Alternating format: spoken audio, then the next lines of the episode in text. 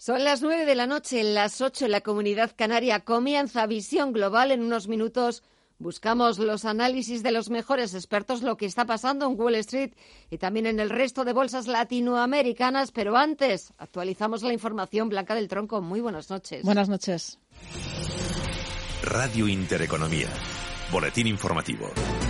España marca un nuevo récord diario de contagios con 40.197 nuevos positivos. Además, Sanidad ha notificado 235 muertos en las últimas 24 horas con una incidencia que no para de crecer y que se sitúa ya en los 575 casos por cada 100.000 habitantes, 53 puntos más que ayer. Situación de la pandemia que ha llevado al Gobierno de la Generalitat catalana a retrasar las elecciones catalanas al 30 de mayo. Pero Aragonés, presidente en funciones de la Generalitat comparecemos para anunciarles la decisión de trasladar las elecciones al Parlamento de Cataluña previstas para el 14 de febrero al domingo 30 de mayo, para minimizar el riesgo epidemiológico y garantizar que el proceso electoral se pueda celebrar con uh, una alta exigencia de calidad democrática. Trasladamos las elecciones al 30 de mayo porque es la mejor opción para luchar contra la pandemia y porque para que todo el mundo pueda ejercer con seguridad el derecho al voto.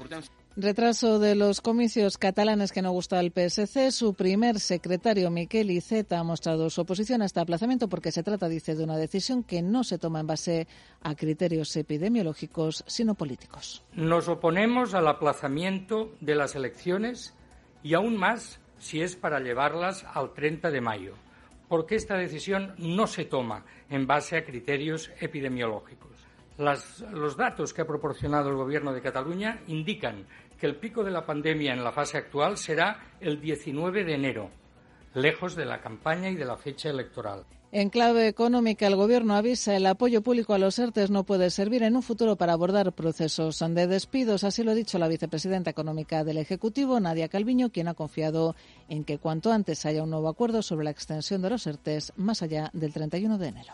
Se está trabajando por parte del Ministerio de Inclusión y por parte del Ministerio de Trabajo y los agentes sociales y yo confío en que eh, cuanto antes podamos tener un nuevo acuerdo en este ámbito que nos permita dar pues la necesaria confianza, seguridad y estabilidad mm, jurídica y seguridad jurídica y estabilidad tanto a, las empresas como a los trabajadores para abordar estas semanas eh, duras que todavía nos quedan por delante hasta que por fin podamos dejar atrás eh, la pandemia. Palabras de Calviño tras la reunión de la Mesa del Diálogo Social, encuentro tras el cual el secretario general de la UGT, Pepe Álvarez, ha pedido recuperar cuanto antes las mesas del diálogo social. Es decir claramente que para nosotros este diálogo no se puede eternizar.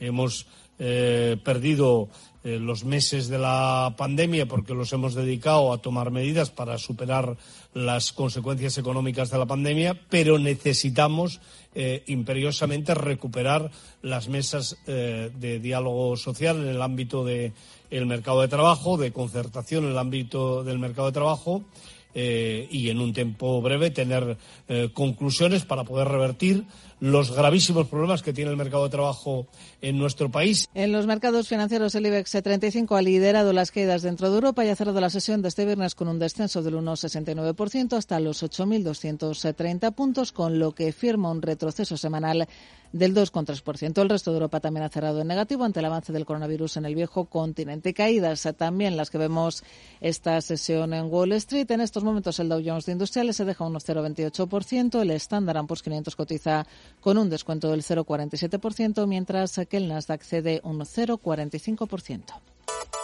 Otras noticias. La farmacéutica Pfizer ha confirmado un cambio en su capacidad de producción de la vacuna del coronavirus que reducirá el número de ellas que se distribuirán en Europa en las próximas semanas. La firma ha explicado en un comunicado a la prensa que está trabajando duro para entregar más dosis de las inicialmente previstas para este año y que debe modificar el proceso de producción para incrementar su capacidad. Comunicado de Pfizer, tras el cual la presidenta de la Comisión Europea, Ursula von der Leyen, ha asegurado que ha recibido garantías expresas de la farmacéutica respecto a que habrá suministrado tiempo a los países de la Unión Europea todas las dosis de la vacuna contra el coronavirus comprometidas para este trimestre, a pesar del retraso en el reparto que la firma, como decimos, ha anunciado que habrá durante unas semanas. Continúan escuchando Radio Intereconomía, se quedan ya con Gema González y Visión Global.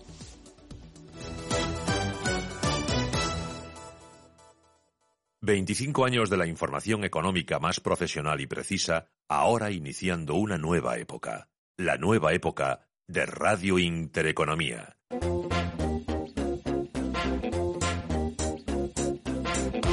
Esto es Visión Global con Gema González.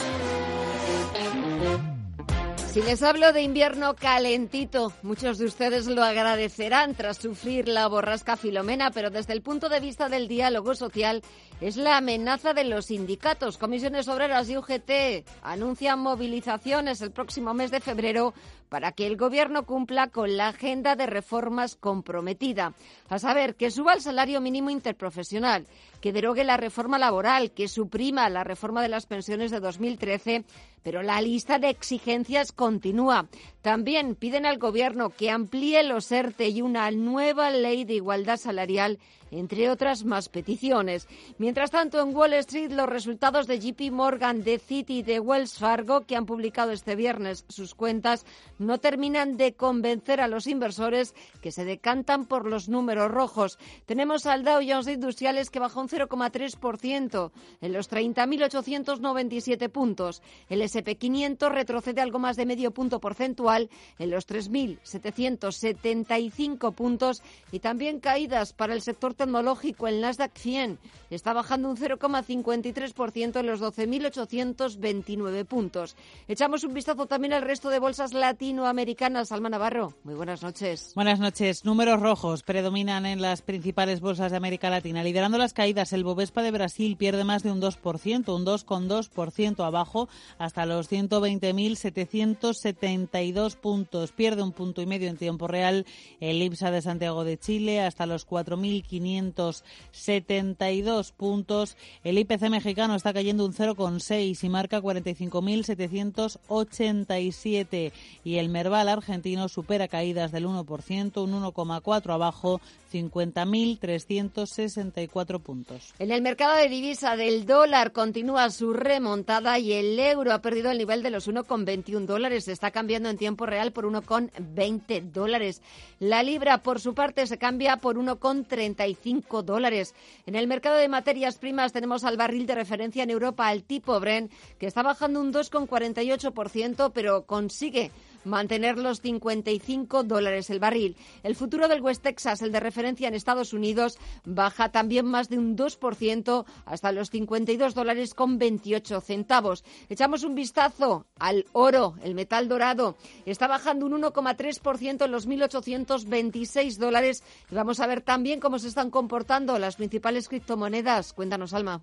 Pues tenemos caídas en el Bitcoin, en la principal criptomoneda que ha perdido los 35.000 dólares. Se cambia ahora mismo a 34.950 y cae un 14%. También caídas en el Ethereum del 9,3%, cuesta 1.125 dólares. Está en rojo también. El Ripple pierde un 8,6, se cambia a 0,27 centavos de dólar. Eso sí, las criptomonedas están de moda, nunca mejor dicho. David Barral se ha convertido hoy en el primer fichaje de la historia adquirido a través de criptomonedas. El quien ha hecho el intercambio es el equipo Dux Internacional de Madrid, que es un equipo de segunda división B. Gema. Pues ya estamos viendo cómo las criptomonedas también llegan al mundo del deporte. Así están los mercados. Este es el tiempo real y ahora toca buscar el análisis. El análisis del día con visión global.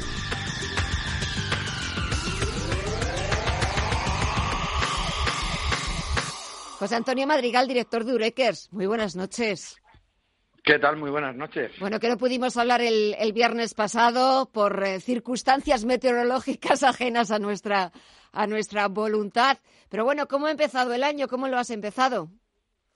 Bueno, muy bien. He de decir, he de decir aquí en este caso eh, que, lo hicisteis correctamente porque la que se montó dos horas después fue tremenda en, Madrid. Y esto, esto es muy bueno porque esto tiene mucho que ver con la bolsa. Es decir, en la bolsa tenemos que ser previsores y sobre todo con los riesgos. Es decir, a veces nos planteamos solo eh, qué beneficio voy a obtener, pero muy pocas personas se plantean qué pérdida puedo tener. Y aquí, y aquí está está la chicha, aquí está lo interesante, ¿no? De, de cuánto es nuestro riesgo. Bueno, pues yo creo que la semana pasada he de decir que me disteis correctamente los riesgos y tomasteis una sabia decisión. Pues, eh, referente a la bolsa. Sí, venga, vamos con la bolsa.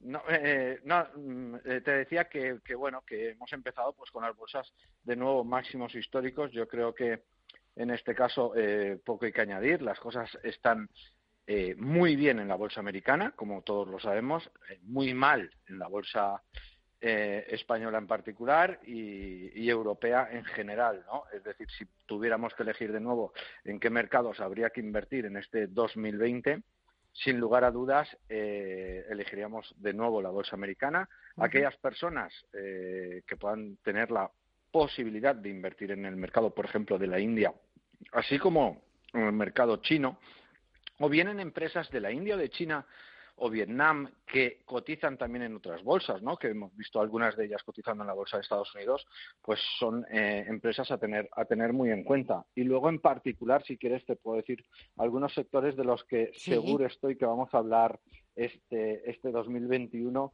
a lo largo de todo el año sectores que lo van a hacer muy bien, de empresas que van a salir nuevas a bolsa y que, y que van a ser empresas muy sonadas. ¿no? En, a ver, en particular, pues algunos sectores que lo van a hacer bien, todos sabemos, la salud eh, lo ha hecho muy bien, el mejor sector en el año eh, 2020, más de un 80% de rentabilidad, igual que el sector de la tecnología.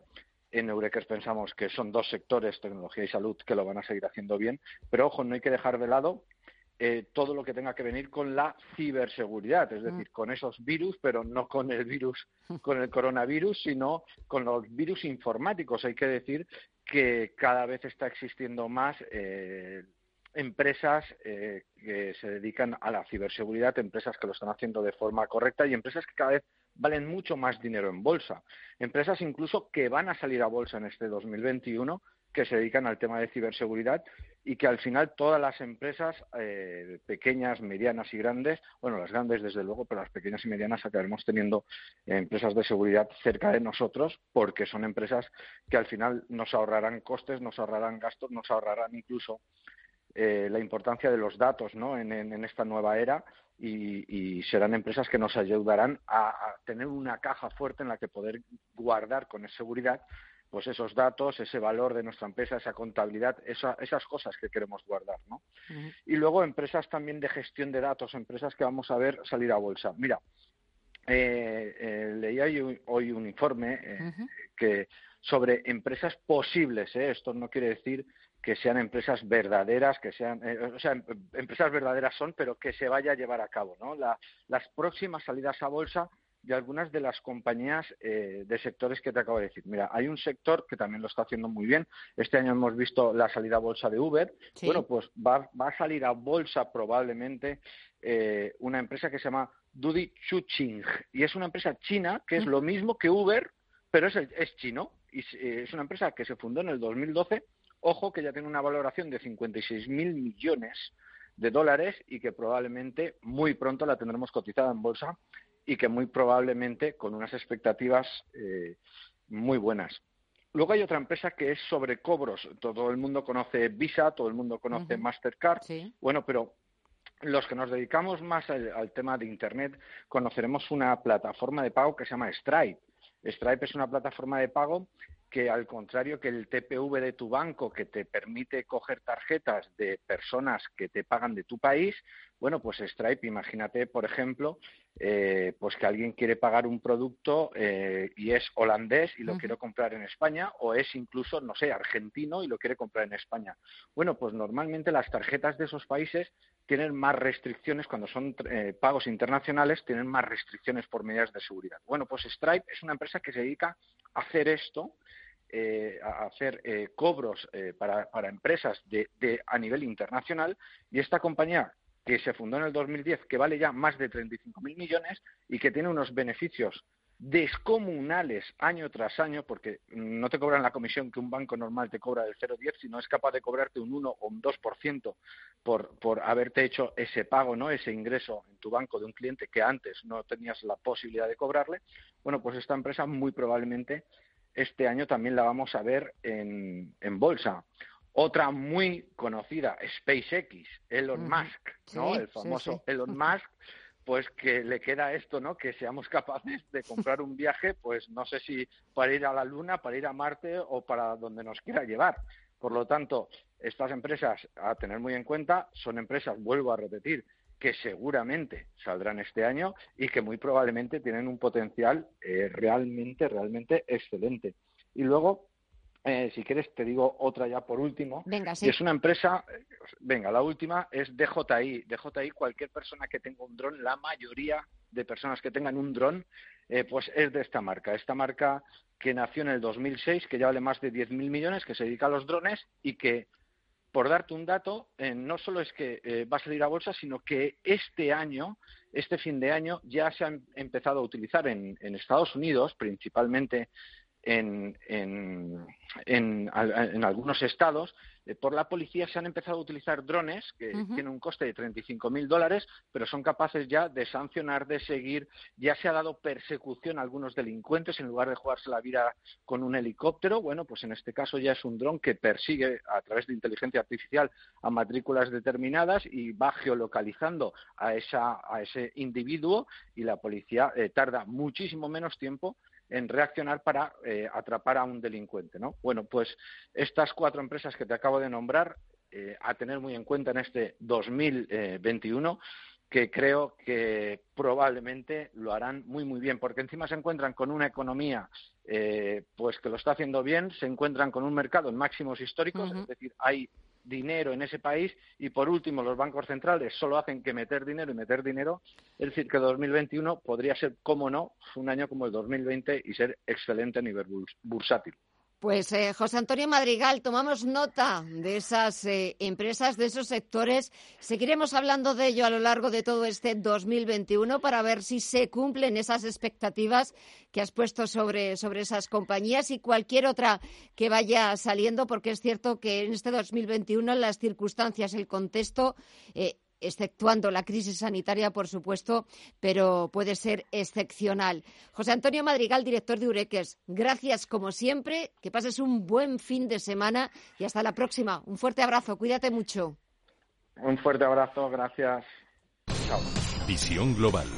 Los mercados.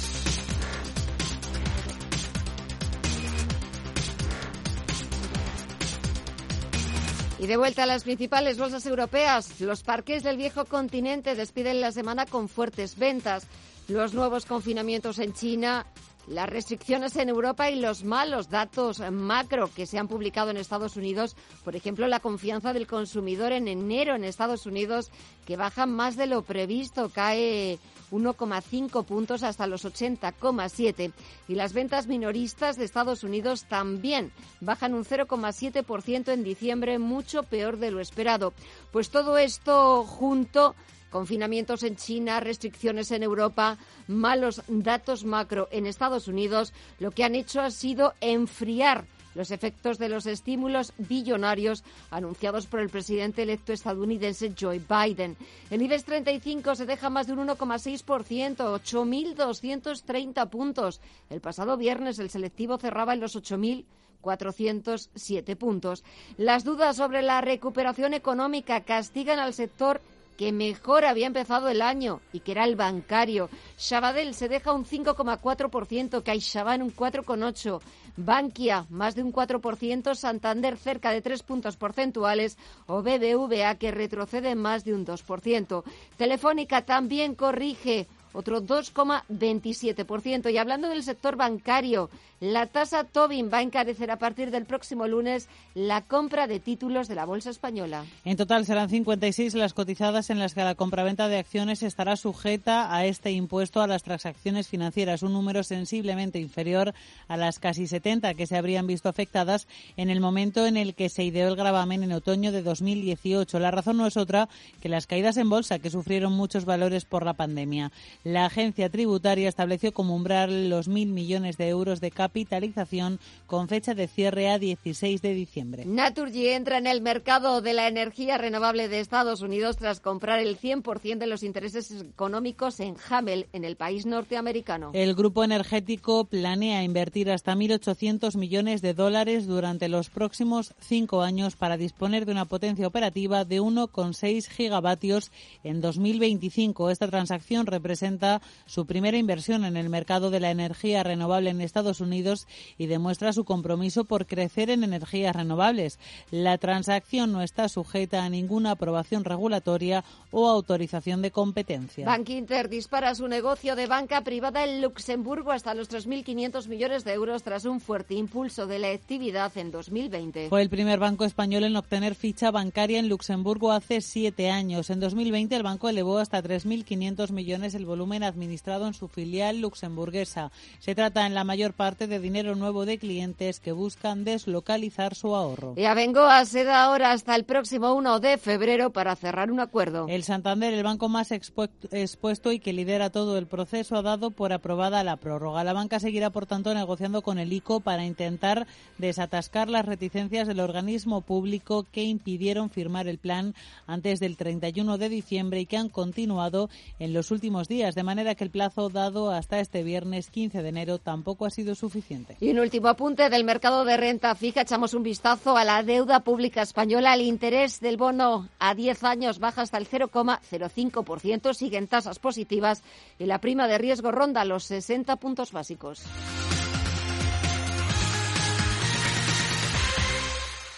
Porque sabemos lo importante que es para ti ahorrar, en Hipercor y Supermercado El Corte Inglés ahora tienes una gran selección de productos con el 50% de descuento en la segunda unidad. Por ejemplo, finísimas de Campofrío. Si te llevas dos, la segunda unidad te sale a 1,33 euros. Y la pechuga de pollo entera en formato ahorro por solo 4,85 euros el kilo. En Hipercor y Supermercado El Corte Inglés.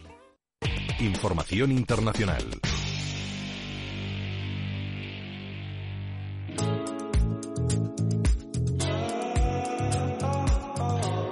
Liz Cheney, la número 3 de los republicanos en la Cámara de Representantes de Estados Unidos, se ha dado a conocer en la política internacional tras haber sido una de las voces visibles dentro de su partido que ha votado a favor del impeachment contra Donald Trump por avalar el asalto al Capitolio por parte de sus partidarios el pasado día 6. Our hearts break when our colleagues and friends are suffering. Entre sus argumentos, nunca ha habido, decía, una traición más grande por parte de un presidente de Estados Unidos a su cargo y su juramento a la Constitución. Es la hija del ex vicepresidente estadounidense Dick Cheney, quien también aseguraba que esta insurrección causó heridos, muerte y destrucción en el espacio, decía, más sagrado de la República. Además, Cheney no estuvo sola en la votación del impeachment contra Donald Trump. Otros nueve republicanos, diez en total, optaron por votar a favor del juicio político, el segundo al que se enfrenta el presidente saliente.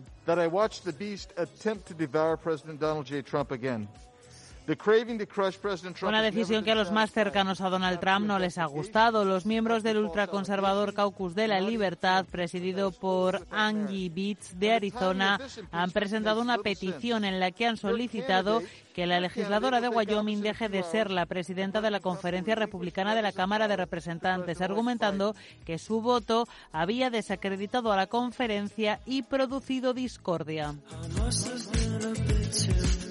Discordia en el seno del Partido Republicano, pero no tanto en la sociedad estadounidense. La gran mayoría de los habitantes del país parecieran estar de acuerdo con Cheney, según una encuesta de la consultora política YouGov. El 52% en concreto sostiene estar muy a favor de sus argumentos, de sus declaraciones y de su votación. Solo el 11% no lo ve del todo bien.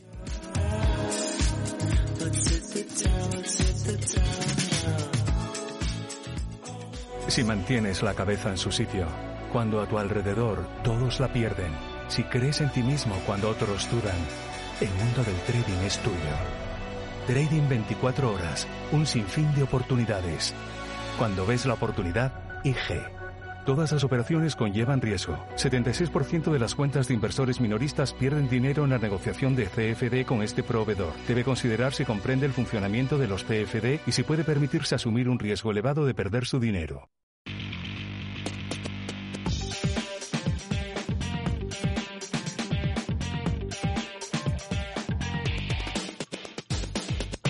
Echamos un vistazo a las principales portadas de la prensa internacional. Empezamos en el Reino Unido, allí The Times abre su portada con la petición que ha hecho el primer ministro Boris Johnson. This is not the time for the slightest relaxation of our national resolve and our individual efforts. So, please stay at home ha pedido a los británicos, por favor, que se queden en casa. No es momento, no es tiempo de relajar las restricciones, de relajar ese confinamiento que vive todo el país y les ha pedido que se queden en casa este fin de semana después de que uno de los estudios que rastrea el brote haya señalado que la cantidad de nuevos casos se ha reducido en una semana en un 23%. Sin embargo, las cifras conocidas este viernes no invitan al optimismo, porque el Reino Unido ha registrado 55.761 nuevos casos frente a los 48.682 de este jueves y 1.280 muertos. The Guardian también lleva al Premier Johnson que ha anunciado el cierre de todos los corredores de viajes tras la prohibición este jueves de los vuelos procedentes de Sudamérica y Portugal por la variante brasileña. We will also temporarily close all travel corridors Dice Johnson que todos los turistas que llegan al Reino Unido deben mostrar una prueba de coronavirus negativa a partir del lunes. Financial Times, por su parte, abre con la temporada de resultados empresariales en Estados Unidos y con los tres primeros que han rendido cuentas, JP Morgan, Citigroup y Wells Fargo. Vamos con la prensa francesa. Le Monde destaca a través de un gráfico cómo el país registró en 2020 un exceso de mortalidad del 9%. El año pasado murieron en Francia 667.400 personas un nivel sin precedentes en la historia reciente, incluso si no todas esas muertes pueden atribuirse al coronavirus. Le Figaro cuenta que las entregas de la vacuna de Pfizer a la Unión Europea se retrasan de tres a cuatro semanas. Y sobre la campaña de vacunación en el país, recuerda el diario que las personas con mayor riesgo o mayores de 75 años podrán recibir una primera inyección a partir del lunes 18 de enero. Le Secó, por su parte, cuenta que el número de casos de coronavirus detectados aumentó un 30% la semana semana pasada y los expertos creen que la circulación viral podría intensificarse tras las festividades del Año Nuevo. Y en Alemania, el Frankfurter Allgemeine analiza los posibles efectos secundarios de la vacuna. De hecho, recuerda este diario, siguen circulando noticias de muertes después de una vacuna. En Noruega, por ejemplo, las autoridades sanitarias ya han advertido de los riesgos para los pacientes enfermos mayores de 80 años. Y el Handelsblatt abre con la nueva reestructuración de la, de la Junta Ejecutiva de SAP. Entre los nuevos, Julia White, que viene de Microsoft. Al otro lado del Atlántico, los principales diarios estadounidenses llevan las primeras declaraciones de la presidenta de la Cámara de Representantes, Nancy Pelosi, tras la votación a favor del impeachment a Donald Trump. Sobre el coronavirus, The New York Times intenta responder a la pregunta de quién tiene prioridad en la campaña de vacunación. The Washington Post lleva un análisis de cómo la ciudad de Washington y sus habitantes llevan meses sufriendo protestas raciales y disturbios políticos. El asalto al Capitolio de hace una semana fue un episodio más. Y The Wall Street Journal analiza el nuevo plan de estímulos presentado por Joe Biden contra la desigualdad. El titular del Wall Street dice así, Biden promete unificar Estados Unidos. Este trabajo se ha vuelto muy difícil. Y empezamos el repaso a la prensa de América Latina en el diario Clarín. Leo, un avión con 300.000 dosis de la vacuna rusa Sputnik 5 para inyectar la segunda dosis ha aterrizado ya en Argentina. En el Mercurio de Chile, vuelta a las clases en Europa ante tercera ola de contagios. Algunos países cancelan, otros retrasan el retorno a las escuelas. Tras las vacaciones de Navidad, los casos de coronavirus se han incrementado en el viejo continente. Por eso, el inicio del funcionamiento de los colegios se ha visto interrumpido en algunos países. Aquí en España es por la borrasca Filomena. En el Universal de México, Ciudad de México, se mantiene el semáforo rojo ante el incremento de hospitalizaciones por el coronavirus. A partir del próximo 18 de enero, lunes, se permitirán, eso sí, actividades al aire libre en restaurantes y gimnasios. Claudia Sheinbaum, jefa del Gobierno de la Ciudad de México. Que todos eh, guardemos las medidas de sana distancia y de evitar el número de contagios. Eh, y esta situación que vivimos en la última semana, eh, estamos convencidos de que tuvo que ver con esta situación particular del 24 al 2 de enero y por eso este llamado muy importante a toda la población a seguir guardando las cinco reglas básicas. También el Universal de México cuenta que prevén que la cepa británica del coronavirus sea la dominante en la Unión Europea a partir del mes de marzo. Y terminamos en el globo de Brasil. Sao Paulo se ofrece a recibir bebés prematuros del estado de Manaos ante el colapso de los hospitales por el oxígeno, ya que se está impidiendo que los neonatos tengan acceso a esto, al oxígeno.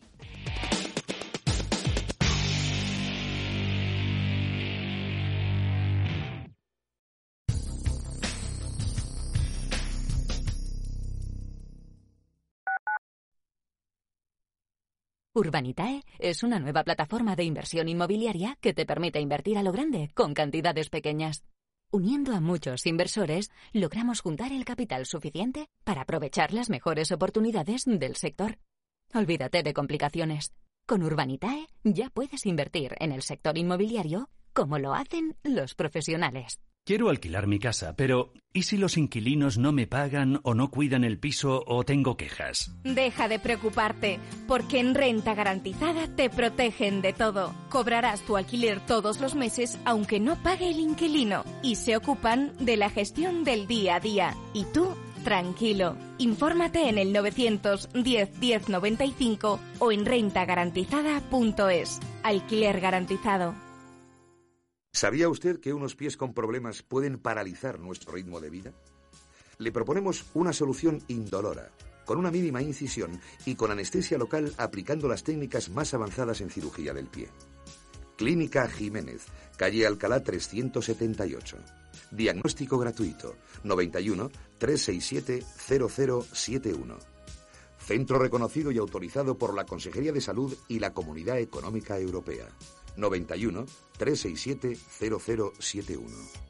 Hoy más que nunca en la Fundación La Caixa acompañamos a quienes más lo necesitan. Luchamos para que todos los niños y niñas tengan las mismas oportunidades. Ayudamos a quienes tienen más complicado conseguir un empleo y trabajamos para prevenir la soledad de los mayores. Lo hemos hecho antes, lo hacemos ahora y lo seguiremos haciendo. Fundación La Caixa. Porque la información económica solo tiene un camino el del rigor y la seriedad. Hola, soy Susana Criado y te espero cada día en Radio Intereconomía de 7 a 12 de la mañana en Capital Intereconomía. Radio Intereconomía.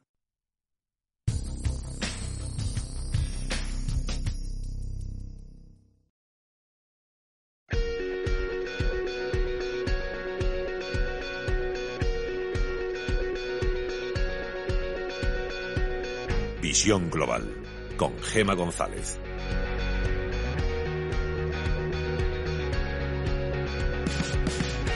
Vamos a hablar en los próximos minutos de las tendencias gastronómicas para este 2021.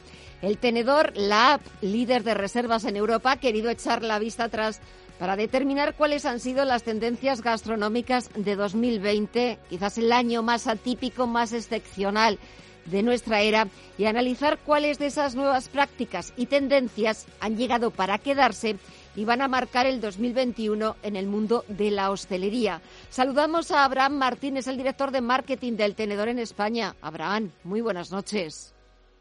Hola, ¿qué tal? ¿Cómo estáis? Muy buenas noches. Es cierto que esta pandemia, esta situación tan extraordinaria que vivimos, ha cambiado los hábitos de, de consumo habéis eh, echado un vistazo, habéis echado la vista atrás para ver qué cambió en 2020 y de lo que cambió en 2020, ¿qué va a seguir en este 2021? Bueno, yo creo que este 2020 ha sido tan atípico que nos ha cambiado tantos muchas cosas, ¿no? Es verdad que en la, hostelería, em, si tuviera que dar un primer eh, titular, resaltar un cambio, hablaría de la digitalización. Todos nos hemos vuelto más digitales en, general, eh, en todos nuestros ámbitos de la vida personal y profesional y esto afecta también, impacta de forma positiva, yo creo, a la digitalización en la hostelería. Por un lado, ¿por qué?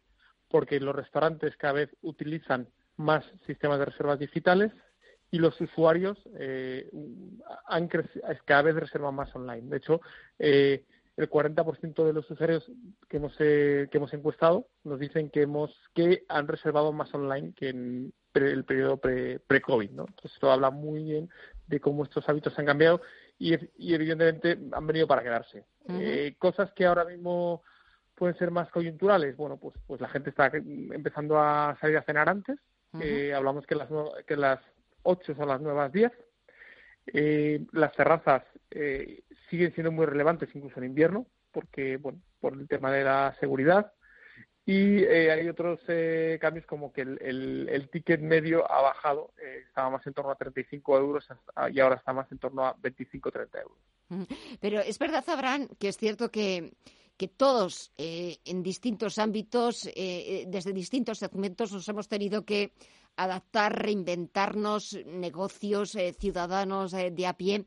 Pero es cierto que, bueno, pues las terrazas que parecía que eran para el verano, como esa obra de teatro de las bicicletas son para el verano, pero hemos visto que enseguida nos hemos adaptado, incluso ni Filomena puede con las terrazas porque la gente ha vuelto a socializar, que eso es lo que yo creo que echábamos de menos después de los meses de confinamiento, volver a socializar, por supuesto, manteniendo las distancias, eh, los grupos, eh, el máximo permitido, eso siempre, no se nos debe olvidar, debemos ser, ser conscientes en todo momento, pero es verdad que nuestros gustos quizás antes pues nos, nos gustaba más pues en los interiores, pero ahora es verdad que pues hay que adaptarse a la nueva situación, hay que estar en las terrazas, estamos en las terrazas. Fíjate, yo, un dato que resaltaría, eh, que es muy importante, es que cuando hemos preguntado a los usuarios cómo se sienten acerca de ir a, restaurantes, los usuarios del tenedor, más del 80% se sienten seguros y van a seguir yendo a los restaurantes en este año 2021. De hecho, más de la mitad nos hablaban de ir por lo menos una vez por semana, lo cual es tremendamente positivo. Y es cierto que las terrazas siguen siendo muy demandadas, em, porque ahora mismo los hosteleros se han visto em, abocados a tomar ciertas medidas. por, un lado, han acondicionado las terrazas mejor que nunca. Por otro lado, hay más distancia entre las mesas. Eh, bueno, las cartas a través de códigos QR, GLs, etcétera, etcétera. Entonces, yo creo que ese esfuerzo que los hosteleros están dando, están haciendo, que es un esfuerzo tremendo y, les queremos agradecer, se ve recompensado porque los usuarios ni con Filomena por el medio eh, nos dejan en casa, ¿no? Y, seguimos, de hecho el otro día veía una imagen en la que estaba un quitanieves limpiando una calle de Madrid y la gente en las terrazas viendo cómo se limpiaba la calle, ¿no? Que es una imagen tremendamente impactante, me dejó muy impactado. Sí, pero en eso estoy de acuerdo contigo y, coincido, eh, que es verdad que de alguna forma eh, pues eh, hay que apoyar en la medida de, nuestras posibilidades y, dependiendo de, nuestro, por supuesto, de nuestro nivel económico, pero intentar ayudar, aportar nuestro granito de arena no solamente al comercio local, a las pequeñas tiendas de barrio, a volver a, esas tiendas, sino también el esfuerzo titánico que han hecho muchos restaurantes, muchas tascas, muchos los bares de, toda la vida, los bares de barrio, por, por levantar la persiana y por intentar pues sacar la terraza, por sacar el negocio adelante que ha tenido que ser y está siendo muy duro. Fíjate, yo creo que, ahora es el momento que, que todos apoyemos al comercio eh, y a la hostelería porque son negocios que se sacan con el esfuerzo de, de muchas pequeñas familias eh, y eso eh, me parece tremendamente admirable. Y estamos en un momento en que los restaurantes nos están diciendo que muchos, muchos, un gran porcentaje han perdido hasta un 50% de sus ingresos, lo cual es tremendo, porque al final tus gastos en la mayoría de los casos son los mismos. Mm. Entonces, cuando abres, eh, tienes unos gastos tremendamente importantes a nivel costes fijos. Entonces, yo creo que además la inversión que han hecho ah, para adaptarse a las medidas COVID también ha sido muy importante, con lo cual, siendo todos muy conscientes, me parece fantástico que sigamos apoyando y que sigamos acudiendo a los restaurantes, que es un lugar absolutamente seguro.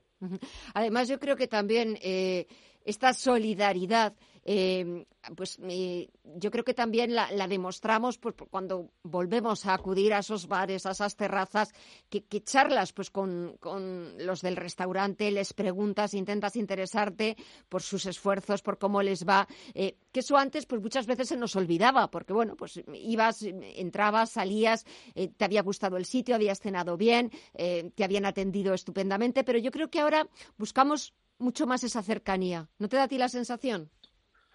Fíjate, yo creo que, la, conexión que tenemos con nuestro con nuestros restaurantes y con nuestros bares es tremenda porque los consideramos parte de nosotros, parte de nuestra vida, ¿no? todos hemos pasado grandes momentos en, en, lugar, en locales de, hostelería y mm. tenemos grandes recuerdos y, me viene a la cabeza eh, la campaña que realizamos cuando llegó la, el cierre, el cierre total y todos nos tuvimos que quedar en nuestras casas, en el que eh, los usuarios, nosotros lanzamos una acción de bonos prepago para que los usuarios compraran bonos y se beneficiaran de ellos una vez los restaurantes estuvieran reabiertos y llegamos a medio millón de euros de recaudación. ¿no? Esto habla de cómo la gente se vuelca cuando ve que, que, su, que su restaurante, que su lugar favorito o sus lugares favoritos están en, un momento crítico. Y, esto eh, habla mucho de, de, lo bueno y de lo bien que se las cosas aquí. Y eso es lo que hay que seguir trabajando, seguir manteniendo ese esfuerzo. Creo que al final, como todo, pues merecerá la pena, valdrá la pena tanto esfuerzo y sobre todo que se ha notado esa solidaridad por parte de los de los usuarios de seguir, bueno, pues eh, compartiendo, eh, sociabilizando y compartiendo esos momentos eh, pues de ocio, de distensión, pues en los bares de siempre o en los restaurantes. Abraham Martín, director de marketing del Tenedor en España. Muchísimas gracias por haber aceptado nuestra llamada, por habernos hablado de esas tendencias que van a marcar este 2021. Una de ellas, la digitalización, esas reservas online, que es algo muy importante porque también en eso tú lo comentabas, los eh, hosteleros han hecho un esfuerzo y toda la restauración en general han hecho un esfuerzo y han eh, que han tenido que desembolsar también cantidades eh, muy importantes de dinero. Esperemos que que todo merezca la pena, que pasemos cuanto antes todos los efectos eh, de la borrasca y sobre todo del coronavirus y que poco a poco volvamos a esa normalidad. Abraham, muchísimas gracias y hasta otra próxima ocasión. Un fuerte abrazo. un abrazo para todos. Chao.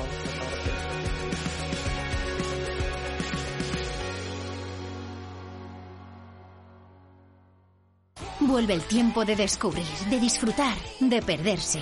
Hasta el 17 de enero vuelve Time to Fly de Air Europa. Alas para volver a volar. Viaja a Península y Baleares desde 19 euros o Caribe, Centro y Sudamérica desde 219 euros. Consulta más destinos en ereuropa.com. Air. Tú decides. Los viernes a las 10 de la noche tienes una cita con otro gato, el gato gourmet Andrés Sánchez Magro presenta una guía semanal gastronómica, enológica, de restaurantes, literaria, musical, con todos aquellos ingredientes necesarios para cocinar la buena vida. El Gato Gourmet, los viernes a las 10 de la noche aquí, en Radio Intereconomía.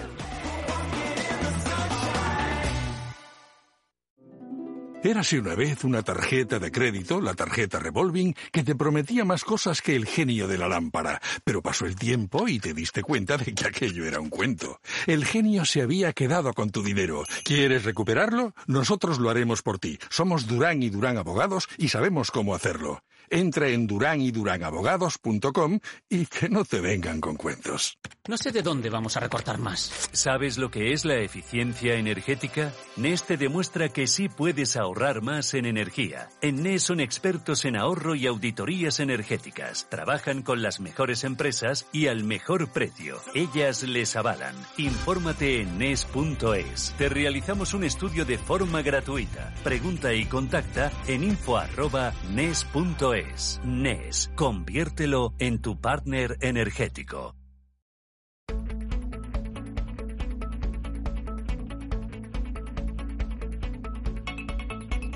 En Visión Global, Agenda Cultural. Tiempo de mirar los planes del fin de semana. Ahora, ya que los efectos de Filomena se empiezan a marchar, por ejemplo, podemos ir al cine. Así que vamos a empezar en los estrenos de cartelera.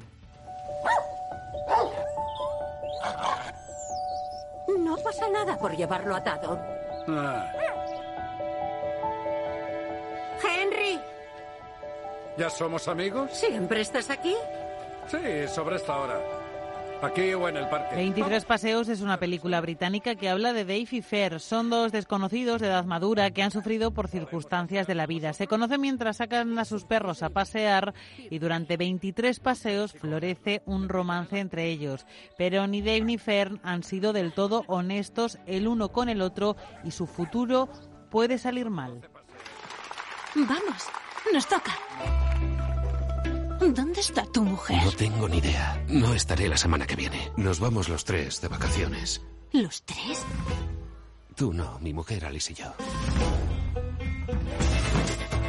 Vacaciones contigo y tu mujer es una comedia francesa que cuenta la historia de Antoniette, una profesora de escuela que está esperando a que lleguen sus largamente planeadas vacaciones de verano junto a su amante secreto, Vladimir, el padre de uno de sus alumnos. Te tengo. ¿Qué eres? Soy Elfi. ¿Una elf? ¿Tú eres un elfo? Ah, los elfos no existen. Soy una elfin. Y terminamos el repaso a los estrenos de cartelera con una cinta de animación, Los Elfkins. Durante más de 200 años, estos diminutos seres han estado viviendo bajo tierra, escondiéndose del mundo humano y evitando cualquier interacción con los seres humanos a los que consideran ingratos y malos. While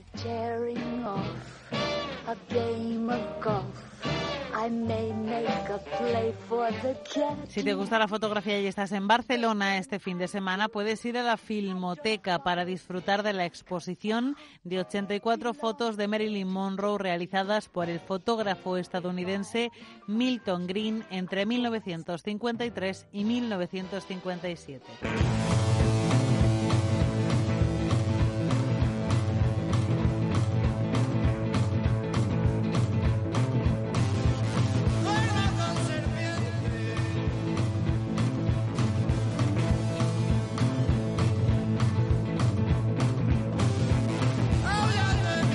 Si estás en Madrid puedes irte de concierto. El dúo jienense Guadalupe Plata actúa mañana en el Teatro Reina Victoria en una sesión matutina. El concierto empieza a mediodía.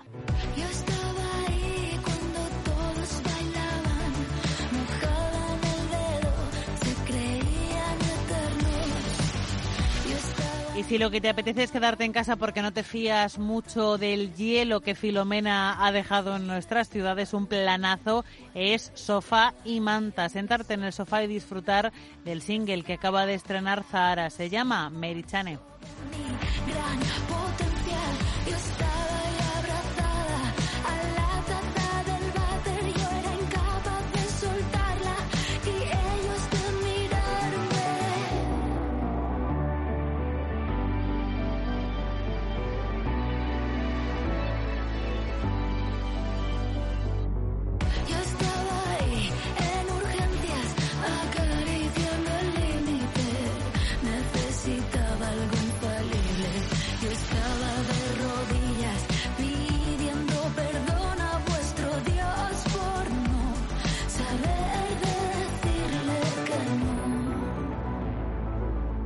Según las previsiones de ADECO, esta campaña de rebajas de enero va a traer la firma de más de 167.000 contratos en todo el país, pero también va a llevar aparejada una caída interanual de entre un 5 y un 10%.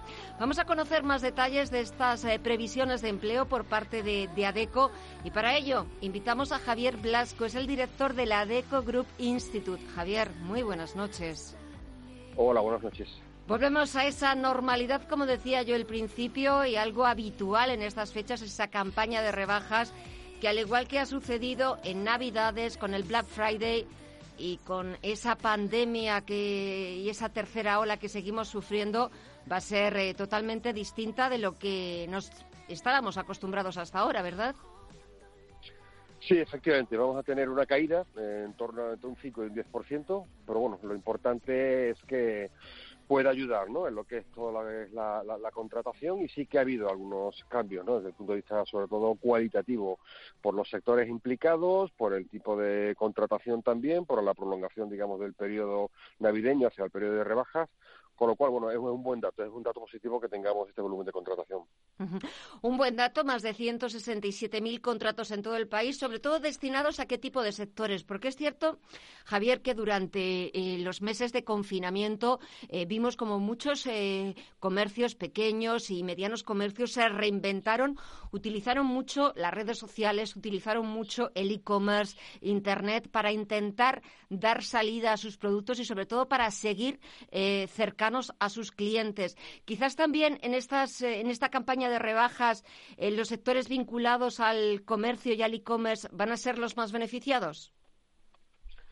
Sí, bueno, de toda esa cadena de distribución eh, vinculada al sector del e-commerce, pues efectivamente, tanto la tecnología, la alimentación, la distribución, el retail, la logística, el transporte, entre otros, son sectores que salen muy beneficiados y luego, evidentemente, pues todos los productos que hay detrás del gran consumo, ¿no? Como la perfumería, cosmética, juguetería, electrónica, telefonía, es decir, los típicos sectores vinculados tanto al regalo navideño como a las oportunidades de rebajas. Lo que está claro es eh, el comercio. Vamos a ver como el gran beneficiado de esta campaña de rebajas, eh, el impulso del e-commerce, frente, por ejemplo, a otros sectores eh, importantes de la economía española, pero que están sufriendo un auténtico varapalo. Es el caso de la hostelería o del turismo, ¿no? Sí, es verdad que la tecnología en algunos sectores puede ayudar como complemento e incluso como alternativa. Yo creo que vamos a un modelo híbrido y es verdad que en la hostelería, salvando digamos, experimentos un tanto puntuales, pues todavía es un sector en el que sustituir la atención personal al cliente por una atención en remoto, bueno, pues no siempre satisface, evidentemente, pues toda la demanda, ¿no? Y sobre todo todo lo que es la, la oferta del, de este tipo de negocio, este tipo de industria. Y si hablamos de demanda, cuéntanos, ¿qué tipo de perfiles se van a demandar en esta campaña de rebajas? Comercio físico, pero también, sobre todo, gracias a esa división del e-commerce. ¿Cuáles van a ser los perfiles más demandados? Bueno, lo, más demandado van a ser sobre todo personas que trabajen tanto en el back como en el, con, el, con, la parte directa de cara al cliente, ¿no? Así, empaquetadores, eh, personas que preparan preparadores de pedidos, carretilleros en almacén, pero también evidentemente la parte más de cara pues tiene que ver con promotores, comerciales, ayudantes en tienda, cajeros, eh, comerciales en definitiva y dependientes, ¿no? De atención directa y como decía con un perfil cada vez más híbrido, ¿no? Porque la experiencia cliente se trata de maximizar y mejorar y al final personas que han trabajado en punto de venta podrán trabajar en remoto y viceversa. Se pretende que las personas que trabajen en remoto también hayan tenido experiencia en punto de venta para saber satisfacer mucho mejor lo que lo que demanda no el cliente que va a la tienda o que atiende o que quiere que la atiendan en remoto. Es cierto que, que 2020 y también estos primeros meses o estos primeros días de 2021 eh, siguen siendo atípicos eh, seguimos eh, sufriendo esa tercera ola de una pandemia que ha puesto el mundo totalmente del revés lo ha puesto patas arriba. Lo hemos visto en, la economía como ha afectado a la economía muchos sectores importantes patas fundamentales de la economía española, pero también lo hemos visto eh, en el cambio que ha provocado eh, esta pandemia en los hábitos de consumo de los españoles, ¿no? Sí, bueno, realmente eh, estamos en una situación todavía de, rebrotes y de confinamiento, ¿no? Yo creo que tendremos que esperar para ver un poco la vuelta, ¿no? Es decir, a partir de Semana Santa esperemos. Eh, yo creo que vamos a modelos híbridos, como anticipaba. Es verdad que nuestra cultura normalmente vincula mucho la experiencia de compra con otro, con el ocio en general, con lo cual va vinculado comercio con hostelería, pero sí que es verdad que el comercio, el e-commerce, ¿no? El comercio digital y, la compra en remoto, como dicen ahora, pues ha venido para, para quedarse, ¿no? Es, es algo que es lo que ya no es una cuestión generacional, ya cada vez más personas lo complementan, es una manera no alternativa, pero sí complementaria, ¿no? Y el pequeño comercio se ha adaptado a ese e-commerce, como decía yo al principio, que tocaba reinventarse, tocaba readaptarse. Eh, los comercios de proximidad, los comercios de barrio, también se han apuntado al e-commerce. Bueno, yo creo que están en ello, ¿no? El otro día escuchado una experiencia muy bonita de, un, de una persona que tiene una carnicería y él había empezado todos los días a partir de la 8 de la mañana, muchas horas antes había estado ya aquí en Mercamadrid comprando el producto, pero a partir de las 8 vía WhatsApp se ponía en contacto con sus clientas y clientes, ¿no? Es una manera, ¿no? Es una de, manera, transformarse en pequeña medida, ¿no? Y al final de ofrecer tu producto de manera mm. proactiva y luego mm. incluso buscando la manera de, de, llevárselo a casa, pues bien con el personal propio o bien a través de otro tipo de recursos. Sí, lo importante es eh, sobrevivir e intentar, eh, pues, eh, llevar esta situación tan atípica y tan anómala de la mejor manera posible y algo que quizás pues no, no estabas acostumbrado a que recibieras un WhatsApp pues de tu carnicero o de la o de la tienda de barrio más próxima, pues ahora hay que reinventarse. Ya para terminar, en ese estudio que habéis eh, elaborado sobre las previsiones de empleo para esta campaña de rebajas, si hablamos de comunidades autónomas, cuéntanos.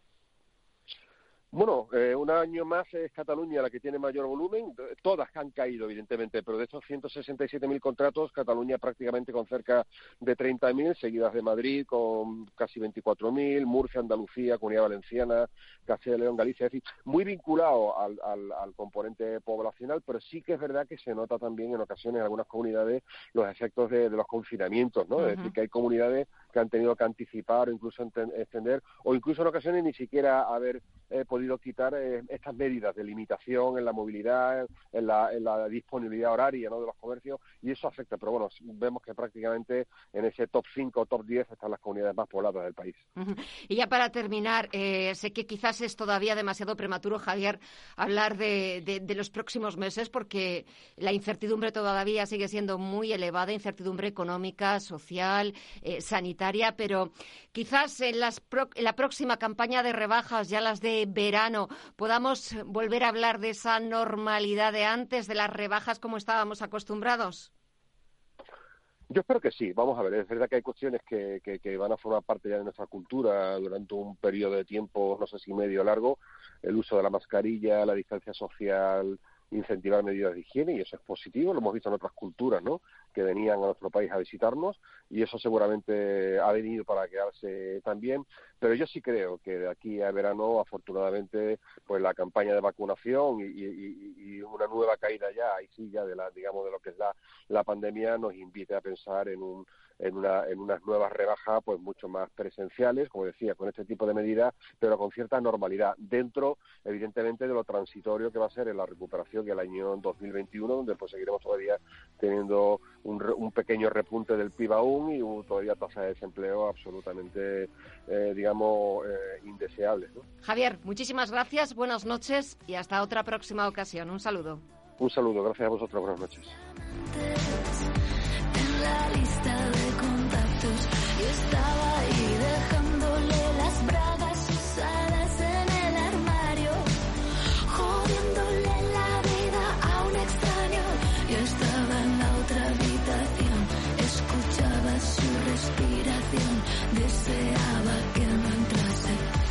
Visión Global, un programa para ganar. Y echamos un vistazo a la agenda que nos depara el próximo lunes. Los inversores van a tener en cuenta que no hay negociación en Wall Street. No vamos a contar con la principal referencia de la bolsa más importante del mundo, de la bolsa estadounidense, porque Estados Unidos celebra, celebra el día de Martin Luther King. Así que la atención estará centrada aquí en Europa, donde se celebrará una nueva reunión del Eurogrupo. En España, el Banco de España publicará el avance de las cifras de deuda pública de las administraciones de noviembre y el Ministerio de Asuntos Exteriores, Unión Europea y, Coro y Cooperación celebrará la conferencia de embajadores en un acto inaugurado por el presidente del Gobierno, Pedro Sánchez. Radio Intereconomía comienza una nueva época tras 25 años de experiencia. Te invitamos a seguirnos. Una programación especializada, seria y completa para una audiencia experta. Radio Intereconomía. Nueva época, nueva etapa, nuevas expectativas. Con 25 años de experiencia. ¿Crees que coger la raqueta como yo hará que juegues como yo? No hagas lo mismo que yo. Yo nunca hice lo mismo que otros. Tú eres único. Protege lo que te hace diferente. Presentamos Santander One, un nuevo modelo de banca que se adapta a ti y a tu empresa para ayudarte a superar retos tan únicos como tú. La información tiene muchos puntos de vista, pero el tuyo lo tenemos los viernes por la noche en Informe Chorbinson, con Javier Chorbinson, en Radio Intereconomía. Gracias a ustedes, amigos oyentes, por estar ahí. En la radio y en Internet os escuchamos a algunos, pero en el corazón os sentimos a todos. Y gracias sobre todo en estos momentos tan especiales a nuestros anunciantes. Muchas gracias. Juntos, el camino será más fácil de recorrer. Radio Intereconomía, comercial arroba intereconomía.com. Gracias. Dos breves apuntes de la prensa económica nacional antes del cierre de Wall Street en el diario El Economista. analizan el plan de estímulo de Joe Biden. Leticia Aragüés escribe sobre ese plan de estímulo y la pregunta, ¿la salvación definitiva o una bomba de relojería para los mercados? Un paquete económico por valor de casi 2 billones de dólares, alrededor de un 8% del PIB, y las reacciones no se han hecho esperar. También el economista analiza el legado económico de Trump casi 7,8 billones de dólares en deuda pública. Vamos con el diario Expansión, que nos cuenta la primera sentencia que declara procedente un despido por causa del COVID. Pfizer, los laboratorios garantizan a la Unión Europea que entregarán las vacunas previstas en el primer trimestre de este año, pese al retraso temporal. La crónica de bolsa nos cuenta que el IBEX 35 cae a los 8.200 puntos tras perder algo más de un 2% en esta semana y también que los analistas de la firma japonesa Nomura ponen fecha a la próxima crisis financiera. También nos cuenta el diario El, el diario Expansión que Renault plantea la adjudicación de dos nuevos modelos a España o qué impuestos hay que pagar por los dividendos flexibles o script dividends y también las tres grandes farmacéuticas para vacunarse de las dudas de la bolsa.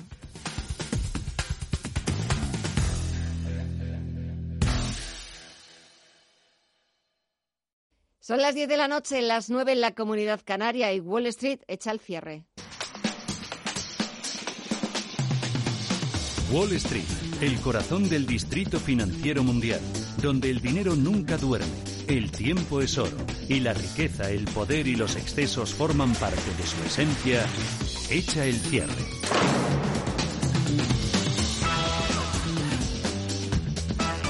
A falta de los últimos ajustes en números rojos se imponen las ventas en la principal bolsa del mundo. En vísperas de un largo puente no hay negociación en Wall Street el próximo lunes. Es festivo en Estados Unidos, se celebra el día de Martin Luther King y cuando faltarán solo dos días para la proclamación, la toma de posesión del presidente electo de Joe Biden. El Dow Jones Industriales baja un 0,6%, 30.804 puntos. El SP500 despide la semana en los 3.768 puntos baja un 0,7%. Caídas muy similares las que se está notando el Nasdaq 100 del 0,73% en los 12.803 puntos. Así pone punto final a esta semana la bolsa estadounidense, pero vamos a ver cómo lo hacen el resto de bolsas latinoamericanas. Cuéntanos, Alma. Pues lo hacen con caídas en su mayoría. Tenemos liderando la Salvovespa de Brasil, que al cierre ha perdido un 2,6% y termina la sesión en los 120.214 puntos. Caídas del 1,1% para el Merval de Buenos Aires, que se mantiene en los 50.500 puntos. Las caídas son de un punto y medio para el IPSA de Santiago de Chile, que marca 4.572 puntos a falta de los últimos ajustes, y el IPC de México despide la sesión en los 45.837 puntos, con un descenso del 0,5%. La próxima semana estaremos muy pendientes de esa toma de posesión del presidente electo estadounidense, de Joe Biden.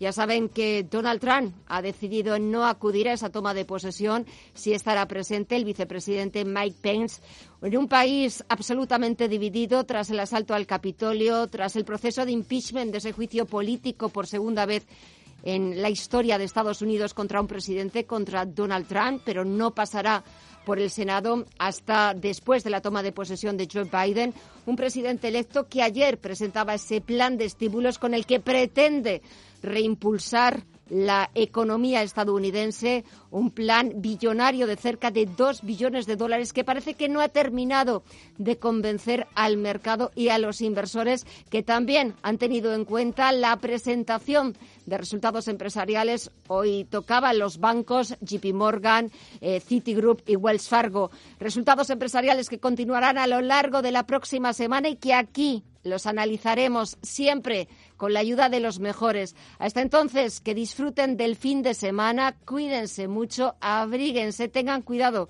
con las placas de hielo y nosotros volvemos a partir del lunes, a partir de las nueve de la noche. Hasta entonces, gracias y buen fin de semana. En Radio Intereconomía, Visión Global, con Gema González.